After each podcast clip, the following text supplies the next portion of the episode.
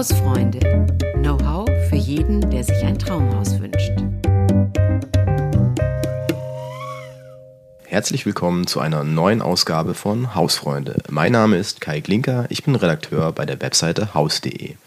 Die reguläre Abgabefrist für die Einkommensteuererklärung 2021 ist mittlerweile verstrichen. Die Erklärung für das Jahr 2022 steht noch nicht an. Trotzdem beschäftigen wir uns heute im Podcast mit der Steuererklärung und mit Möglichkeiten der Steueroptimierung, denn die Zeit vor dem Jahreswechsel lässt sich gut für einen Steuerentsport nutzen. Zu Gast ist heute wieder Claudia Raupach, Redakteurin im Ressort Bausparen, Geld und Recht bei Das Haus. Hallo Claudia. Hallo Kai. Unser erster Tipp ist die sogenannte freiwillige Steuererklärung. Freiwillig deshalb, weil nicht jede steuerpflichtige Person auch eine Einkommensteuererklärung abgeben muss. Wer muss das denn nicht, Claudia? Ja, das gilt oftmals für Arbeitnehmer, wenn sie außer dem Gehalt keine weiteren Einkünfte hatten, beziehungsweise nur ganz geringe von nicht mehr als 410 Euro im Jahr. Auch zusammenveranlagte Arbeitnehmer, Ehegatten ähm, müssen unter Umständen keine Steuererklärung abgeben, abhängig von ihrer Steuerklassenkombination und eben auch von ihren Einkünften. Ähm, genau, weil schließlich der Arbeitgeber automatisch Lohnsteuer abführt und damit könnte das Thema eigentlich erledigt sein. Doch in manchen Fällen stimmt das Ergebnis eben nicht und wer glaubt, zu viel Steuern bezahlt zu haben, kann freiwillig einen Antrag auf Veranlagung stellen. Und das geht sogar vier Jahre rückwirkend. Also bis Silvester kann man noch die Steuererklärung für 2018 abgeben. Also die freiwillige. Mhm. Na, gut zu wissen. Ne? Und für wen kann sich diese freiwillige Steuererklärung denn dann besonders lohnen? Genau, das sind äh, Steuerzahler, die beispielsweise den Werbungskostenpauschbetrag überschritten haben. Der lag bisher bei 1000 Euro, seit 2022 oder dann 1200 Euro. Oder den Sonderausgabenpauschbetrag überschreiten. Oder wenn sie hohe außergewöhnliche Belastungen hatten, zum Beispiel ganz besonders hohe Krankheitskosten. Für solche äh, Steuerzahler kann es sich eben lohnen, nochmal zu prüfen, welche Ausgaben sie hatten und dann gegebenenfalls die äh, Einkommensteuererklärung freiwillig abzugeben. Wer besonders niedrige Einkünfte hat, muss ja unter Umständen gar keine Steuern zahlen. Deshalb kann es für Berufsanfänger und Anfängerinnen sich oft lohnen, für die zurückliegenden Jahre jeweils noch eine Steuererklärung zu machen. Weil wenn Sie Kosten für eine Zweitausbildung als Werbungskosten hatten, können Sie etwaige Verluste in das Jahr des Berufsbeginns vortragen lassen. Und dann in dem Jahr dann eben sich ein bisschen Steuern zurück oder zu viel gezahlte Steuern zurück, zurückholen. Für Studenten ist es sogar relevant, dass so eine gesonderte Verlustfeststellung sogar sieben Jahre rückwirkend möglich ist. Ansonsten gibt es aber auch noch andere typische Fälle, in denen Steuerpflichtige mit einer Erstattung rechnen können. Das ist zum Beispiel im Jahr der Eheschließung oder wenn Einkünfte starken monatlichen Schwankungen unterliegen. Und jetzt, ich meine, Steuererklärung, das ist der erste, erste Gedanke, den man dann immer hat, oh, ich habe irgendwelche Fristen einzuhalten. Was gibt es denn da unter, unter steuerlichen Gesichtspunkten andere Stichtage als das Jahresende hier in unserem Fall, was man da auf dem Schirm haben sollte? Ähm, jetzt steht bald zum Beispiel die Frist an, bis zu dem Tag, wo man die Verlustbescheinigung äh, beantragen kann. Die benötigt man, wenn man zum Beispiel Wertpapiere mit Verlust verkauft hat und die mit entsprechenden Gewinnen äh, verrechnen äh, lassen möchte. Also zum Beispiel Verluste aus Aktienverkäufen mit Gewinnen aus Aktienverkäufen. Äh, nicht jeder braucht unbedingt die Verlustbescheinigung. Wenn nur eine Bank involviert ist, dann kümmert sich die Bank um alles. Aber wenn verschiedene Banken involviert sind, dann braucht man eine Verlustbescheinigung von der verlustführenden Bank. Und da ist der Stichtag der 15. Dezember des laufenden Jahres. Genau, ein anderer Stichtag wäre zum Beispiel der 30. November. Ähm, also da muss man sich dann besonders sputen jetzt. Für, bis zum 30. November kann man sich noch Freibeträge für das laufende Jahr sichern. Also etwa für Werbungskosten, Sonderausgaben oder außergewöhnliche Belastungen. Oder auch die Steuerklasse im laufenden Jahr kann man noch bis zum 30. November ändern. Was bringt es denn dann, Freibeträge zu beantragen oder gegebenenfalls die Steuerklasse zu wechseln? Genau, zunächst äh, zu den Freibeträgen. Wer einen Antrag auf Lohnsteuermäßigung stellt, also die Freibeträge beantragt, bemerkt das in der Gehaltsabrechnung. Denn äh, die Freibeträge werden beim Lohnsteuerabzug berücksichtigt. Das bringt Vorteile, wenn der Nettolohn möglichst hoch sein sollte. Das ist zum Beispiel der Fall, wenn ich äh, weiß, dass ich äh, in Elternzeit gehe, weil daraus wird halt dann äh, das Elterngeld berechnet oder auch andere Lohnersatzleistungen wie Mutterschafts-, Kranken- oder Arbeitslosengeld errechnen sich aus dem Nettolohn. Äh, Unterhaltszahlungen auch, also wer eher kleinere Unterhaltszahlungen haben will, für den äh, wäre das jetzt nicht so gut, die Freibeträge zu beantragen. Genau, weil man da ja eher ähm, einen kleineren Nettolohn haben möchte. Genau, und wer die Freibeträge eben noch für dieses Jahr stellen will, kann es noch bis zum 30. November tun und freut sich dann im Dezember eben über mehr Gehalt. Also Das es bleibt dann mehr. Genau, das ist ja 30. November, haben wir jetzt bald. Ähm, kann ich da irgendwie, äh, ist es formlos oder wie muss ich das machen? Oder ähm, also wenn ich jetzt wirklich sage, okay, ich möchte das jetzt sofort noch ähm, äh, beantragen bis zum 30. November, kann ich das, muss ich das irgendwie nur ankündigen und dann beantragen oder was habe ich da für Möglichkeiten? Also ich äh, gehe jetzt mal davon aus, dass man bei Elster da das entsprechende Formular findet. Okay. Genau. Also mal bei Elster gucken ähm, nach dem Formular. Mhm. Ja, ich und kann aber auch gleich im Nachgang nochmal nachschauen. Das können wir dann gerne in die Shownotes, Shownotes reinmachen. Und genau. ähm, äh, vor allem, ja, wenn es, wie gesagt, wenn es über Elster geht, da ist ja dann wirklich dann wirklich Stichtag ähm, 0 Uhr oder 23.59 Ja, Uhr genau. des 30. November. Okay. Genau. Also ich kann es entweder bis zum 30. November auch noch rückwirkend machen und ansonsten äh, kann ich das natürlich auch für das kommende Jahr äh, oder kann ich die Freibeträge auch für das kommende Jahr beantragen und dann können diese ab dem neuen Jahr Monat für Monat beim Lohnsteuerabzug berücksichtigt werden. Ähm, noch eine kleine Fußnote. Also wer aber so einen Antrag auf Lohnsteuermäßigung stellt und bisher keine Steuererklärung gemacht hat, muss das dann künftig aber tun. Ah, okay, gut, gut zu wissen für die Zukunft dann. Mhm. Und äh, nochmal, wir hatten es gerade kurz davon, die, ein Steuerklassewechsel. Ähm, wer kann denn überhaupt die Steuerklasse wechseln und wie geht es dann? Und wer, was bringt es mir denn überhaupt? Genau, in Frage kommt ein Steuerklassenwechsel äh, für Ehegatten. Also der kann sinnvoll sein. Also oder der Steuerklassenwechsel kann sinnvoll sein, wenn man weiß, dass sich die berufliche Situation bald ändern wird. Ich hatte vorher schon äh, die Elternzeit angesprochen. Also wenn man weiß, man geht bald in Elternzeit, aber auch wenn Jobverlust droht, denn die Steuerklasse wirkt sich auf das Nettogehalt aus. Also vorher hatte ich das, glaube ich, beim Lohnsteuerabzug schon mal erwähnt. Bei der, Loin äh, bei der Steuerklasse ist das auch so. Und damit äh, wirkt sich das eben auch auf die Höhe von Lohnersatzleistungen aus. Ein Beispiel ähm, für werdende Eltern, die die Kombination, also Steuerklassenkombination 3, 5 gewählt haben, kann es Vorteile bringen, wenn sie vorübergehend die Steuerklasse tauschen, weil die Steuerklasse 5 eben sehr hohe Abzüge hat und gegebenenfalls kann man durch so einen Steuerklassentausch oder auch die Kombination 4-4 ähm, dann eben sich mehr Elterngeld sichern. Allerdings muss man hier noch einschränkend sagen, beim Elterngeld ähm, muss, man, muss man sich dann wirklich sputen, weil da muss der Steuerklassenwechsel spätestens sieben Monate vor Geburt des Kindes erfolgen, damit sich das beim Elterngeld noch auswirkt. Okay, aber das ist ja dann äh, im Endeffekt nicht unbedingt an, an das Jahresende jetzt gekoppelt. Ne? Also das ist ja, ja, das ist ja entscheidend, wann, wann ich da in Elterngeld gehen möchte. Genau, Also genau. ich kann nur meine, wahrscheinlich bis zum Jahresende meine Steuerklasse wechseln und dann eben wieder gut im nächsten Jahr dann. Genau, also die Steuerklasse für das äh, laufende Jahr kann man bis zum 30. November wechseln. Das ist eigentlich dieser Stichtag, genau. Und ansonsten kann ich aber ähm, im neuen Jahr auch mehrfach die Steuerklasse tatsächlich wechseln. Das ähm, hat sich vor zwei, drei Jahren geändert.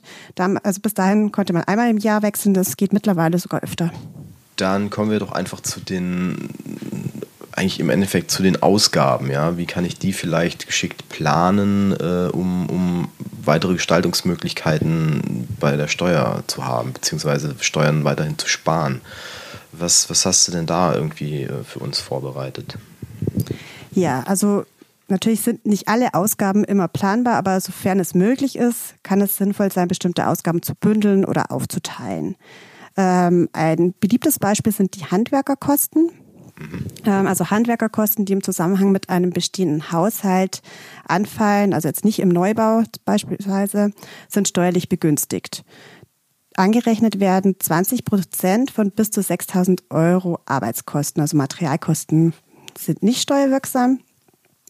Und wer jetzt vor Silvester noch eine Handwerkerrechnung über eine größere Summe erhält, könnte jetzt beim Unternehmer nachfragen, ob vielleicht eine Abschlagszahlung ähm, gleich überwiesen werden kann und der Rest im neuen Jahr, also den Betrag auf zwei Jahre aufteilen und so dann auch zweimal den Steuerbonus ähm, sich sichern. Also Beispiel, eine Badsanierung über 12.000 Euro, Arbeitskosten jetzt der Einfachheit halber, ähm, habe ich und ich frage jetzt mal nach, ob ich 6.000 Euro jetzt im Dezember bezahlen kann und 6.000 Euro dann im Februar beispielsweise. Dann kann ich zweimal die 20 Prozent absetzen, also zweimal 1200 Euro statt nur einmal. Genau. Und daneben gibt's aber auch noch andere Steuermäßigungen, die ich auch noch nutzen kann, also die dann noch dazukommen. Also Steuermäßigung für haushaltsnahe Dienstleistungen beispielsweise. Das sind auch nochmal 20 Prozent der Kosten von sogar 20.000 Euro, also höchstens 4.000 Euro, die ich absetzen kann. Genau. Oder auch für einen Minichopper kann ich auch die Kosten absetzen oder einen Anteil absetzen. Aber wichtig ist immer, äh, Rechnungen nicht bar bezahlen, weil wenn äh, das Finanzamt dann Belege anfordert, dann sollte ich die auch parat haben. Okay, also klar, die Rechnung brauchst du natürlich, ne? Also ja. du, musst es ja, du musst es ja einreichen. Ähm, erstmal nicht, aber ja, aber wenn. Die, wenn die Nachfrage natürlich kommt. Genau, genau. Das waren jetzt Beispiele oder ein Beispiel dafür, ähm, die Ausgaben geschickt zu verteilen. Du meinst aber auch, es kann sinnvoll sein, Ausgaben zu bündeln. Genau, also das könnte jetzt bei den Krankheitskosten beispielsweise der Fall sein weil da muss ich erst über eine bestimmte Grenze kommen, damit die überhaupt die äh, Steuerlast mindern können. Also diese Grenze, die ist individuell verschieden, die ist abhängig von, von dem Gesamtbetrag der Einkünfte, der Kinderzahl äh, beispielsweise.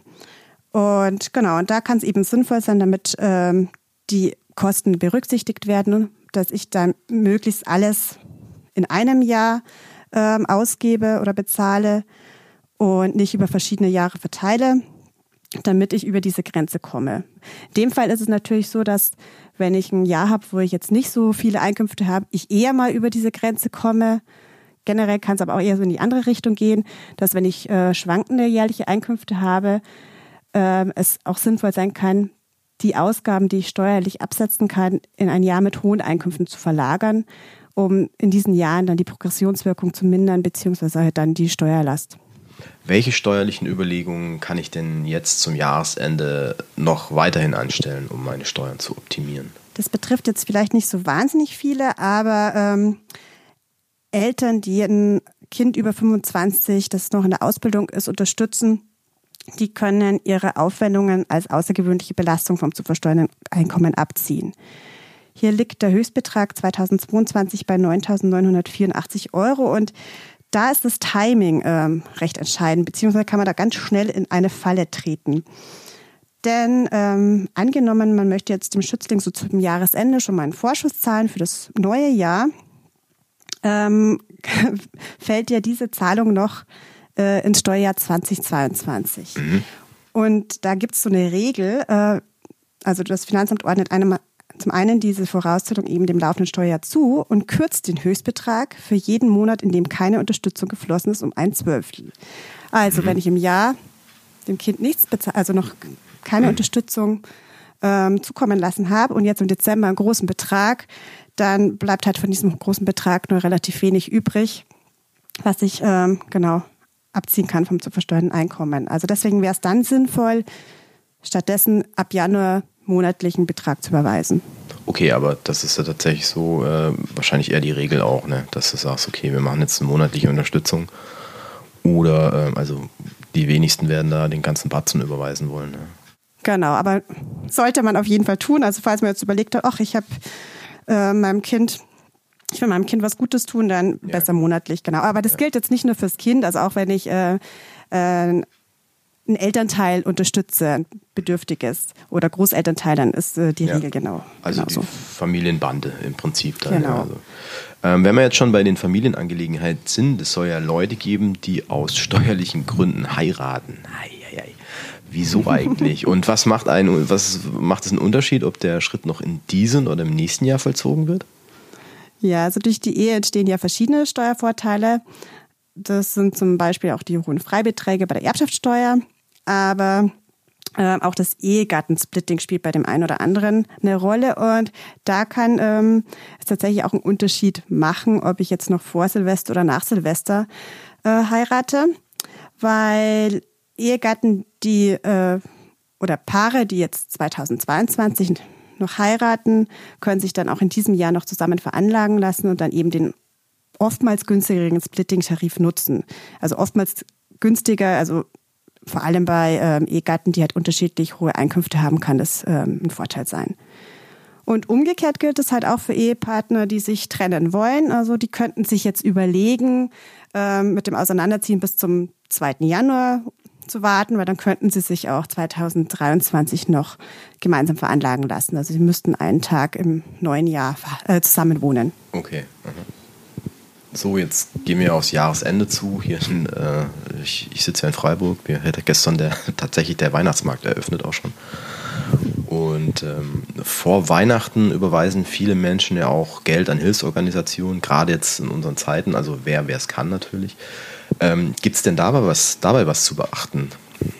Genau, also das äh, Finanzamt belohnt die gute Tat mit einem Steuerrabatt, aber um sicher zu gehen, sollte man für Einzelspenden ab 300 Euro äh, sich eine Spendenquittung ausstellen lassen, damit man die dann auch ähm, einreichen kann. Für kleinere Beträge ähm, reicht auch ein Kontoauszug. Also wenn da das Finanzamt nachfragt, ähm, dann kann man auch einen Kontoauszug äh, einreichen. Ansonsten werden Spenden zur Förderung gemeinnütziger Zwecke bis zu einer Höhe von 20 Prozent des Gesamtbetrags der Einkünfte berücksichtigt. Äh, das ist ein hoher Betrag. Da werden jetzt nicht so viele, ähm, glaube ich, drüber kommen. Und eine Regel gibt es noch für die Unterstützung politischer Parteien. Da sind pro Person bis zu 3.300 Euro steuerbegünstigt. Okay. Wenn ich jetzt den Bescheid für 2021 bekomme und mit Entscheidungen nicht einverstanden bin, wie lange habe ich denn da Zeit, äh, gegebenenfalls Einspruch einzulegen? Genau, also generell hat man einen Monat Zeit, den Steuerbescheid zu kontrollieren und Unstimmigkeiten oder Entscheidungen zu reklamieren. Also gerade dieses Jahr hatte man ja auch wieder lange Zeit für die Steuererklärung. Da kann es schon sein, dass äh, einige noch auf den Steuerbescheid warten. Ich zum Beispiel auch. Ähm, genau, und wenn man dann den Einspruch rechtzeitig ähm, einlegt und dann auch ausführlich begründet, dann hat man auch ganz gut, gute Chancen, ähm, dass der Einspruch erfolgreich ist. Ein Tipp noch, bei strittigen Sachverhalten sollte man auch mal prüfen, ob es dazu ein anhängiges Verfahren gibt, also oder ob bei den obersten Gerichten ein Verfahren anhängig ist. Ähm, da kann man mal gucken, beim Bundesfinanzhof auf der Internetseite kann man sehr gut recherchieren oder auch beim Bundesgerichtshof oder Europäischen Gerichtshof. Und wenn da eben gerade ähm, ein Verfahren anhängig ist, kann man mit dem Einspruch, Einspruch gegen den Steuerbescheid auch ein Ruhen des Falles, des eigenen Falles beantragen, also auf, mit Verweis auf dieses anhängige mit Verweis auf dieses anhängige Verfahren. Damit klingt, klingt man sich dann in den Musterprozess ein und wenn das Urteil zugunsten des Klägers ausfällt, profitiert man automatisch auch davon, wenn man sich da dran gehängt hat. Ähm, hast du jetzt zufällig ein Beispiel für ein anhängiges Verfahren? Läuft da gerade was, äh, was, was man vielleicht auf dem Schirm haben könnte? Ja, also es gibt mehrere, aber wenn man jetzt mal so auf die Themen eingehen, äh, die ich jetzt auch schon ein bisschen angesprochen habe bei den vorhergehenden, vorhergehenden Tipps. Es gibt zum Beispiel einen Fall, da beschäftigt sich oder muss sich das Bundesfinanzhof mit der Frage beschäftigen, ob ein Rollstuhl geeigneter Umbau des Gartens zu den außergewöhnlichen Belastungen zählt und wenn ja, unter welchen Voraussetzungen. Also da geht es einfach darum, ob man diese Kosten dann ähm, anrechnen lassen kann. Ähm, oder ein anderes Beispiel, da geht es um haushaltsnahe Dienstleistungen und um die Frage, ob auch Mieter einer Eigentumswohnung den Bonus für haushaltsnahe Dienstleistungen nutzen können. Weil eigentlich ist Voraussetzung, dass der Steuerpflichtige für die Aufwendungen eine Rechnung erhalten hat und die Zahlung auf das Konto des Erbringers der Leistung dann erfolgt. Und jetzt muss eben der BFH, also der Bundesfinanzhof, klären, wie verfahren werden soll, wenn der Mieter die Bezahlung erst mit der Jahresabrechnung der Nebenkosten vornimmt. Also dann halt ah, dem Mieter, äh, Vermieter, okay. genau, mhm. dem Vermieter das bezahlt. Genau. Das wären jetzt so Beispiele. Mir fällt gerade noch was ein. Wir haben jetzt über Tipps gesprochen, die Steuerzahler im Grunde jedes Jahr prüfen können. Ganz aktuell ist aber noch ein Steuerthema aufgepoppt. Ähm, es könnten bald höhere Erbschafts- und Schenkungssteuern anfallen. Was hat es denn damit auf sich? Genau, das ähm, geplante Jahressteuergesetz 2022 enthält Änderungen bei der Immobilienbewertung für die Ermittlung von Erbschafts- und Schenkungssteuer. Also äh, wenn ich Immobilieneigentümer bin und jetzt beispielsweise meinem Sohn oder meiner Tochter eine Immobilie überschreiben möchte, könnte das sein, dass äh, mein Sohn oder meine Tochter jetzt dann höhere Erbschafts- und Schenkungssteuern zahlen muss, weil die Immobilie jetzt nach diesem, dieser Änderung dann mehr wert ist. Ähm, zumindest äh, vorher wurden die halt eher niedriger angesetzt und jetzt höher angesetzt werden könnten. Genau. Und deshalb könnte man, wenn jetzt ohnehin schon Schenkungen geplant sind, das noch prüfen, ob man das noch bis zum Jahresende äh, vollziehen kann, diese Schenkung, einschließlich Notartermin, was sicher sportlich ist, ähm, damit man eben auf jeden Fall nicht von dieser Änderung betroffen ist, die allerdings auch noch nicht ganz hundertprozentig durch ist. Genau, also das Jahressteuergesetz wird gerade noch beraten. Ähm, und es betrifft sicher auch nicht jeden, äh, oder äh, weil es gibt ja auch Freibeträge, die da berücksichtigt mhm. werden. Also ich kann ja zum Beispiel Kindern 400.000 Euro steuerfrei äh, vererben oder eben auch verschenken oder bei Ehegatten sind die Freibeträge noch höher, liegen die bei 500.000 Euro. Aber genau, also das könnte man prüfen, ob das dann gegebenenfalls ähm, dann noch mal ein bisschen schneller vollzogen wird, ähm, als man es vielleicht geplant hat oder ein bisschen versuchen, das ähm, beim Steuerberater und Notar irgendwie schneller über die Bühne zu bekommen. Aber ich glaube, äh, die haben jetzt auch gerade viele Anfragen. Das könnte ich mir vorstellen. Ich denke auch genau. gerade bei, bei den Notaren, äh, da sind die, die ja. haben auch nur einen 24-Stunden-Tag. Genau, genau. Na gut, damit sind wir auch schon wieder am Ende unseres heutigen Podcasts angekommen. Wir hoffen, wir konnten Ihnen ein paar hilfreiche Tipps geben, wie Sie zum Jahresende noch Steuern sparen können. Claudia, dir wieder vielen Dank für deine Recherche und die vielen Informationen. Und auch auf unserer Website haus.de haben wir Steuertipps für Sie zusammengestellt. Die Links finden Sie unten in den Show, Show, Show Notes. Das ist so Show Notes. Das Wort das, immer wieder, gell? Ich meine, also, das ist mein Lieblingslied, die Show Notes. Ja. Ja. Wenn Sie darüber hinaus Fragen, Wünsche oder Anregungen haben, äh, zum Beispiel welches Thema wir unbedingt einmal besprechen sollten, dann schreiben Sie uns gerne an hausfreunde.haus.de. Und selbstverständlich können Sie unseren Podcast auch liken oder abonnieren. Und für heute verabschieden wir uns aber und sagen Tschüss und bis zum nächsten Mal. Tschüss, bis dann.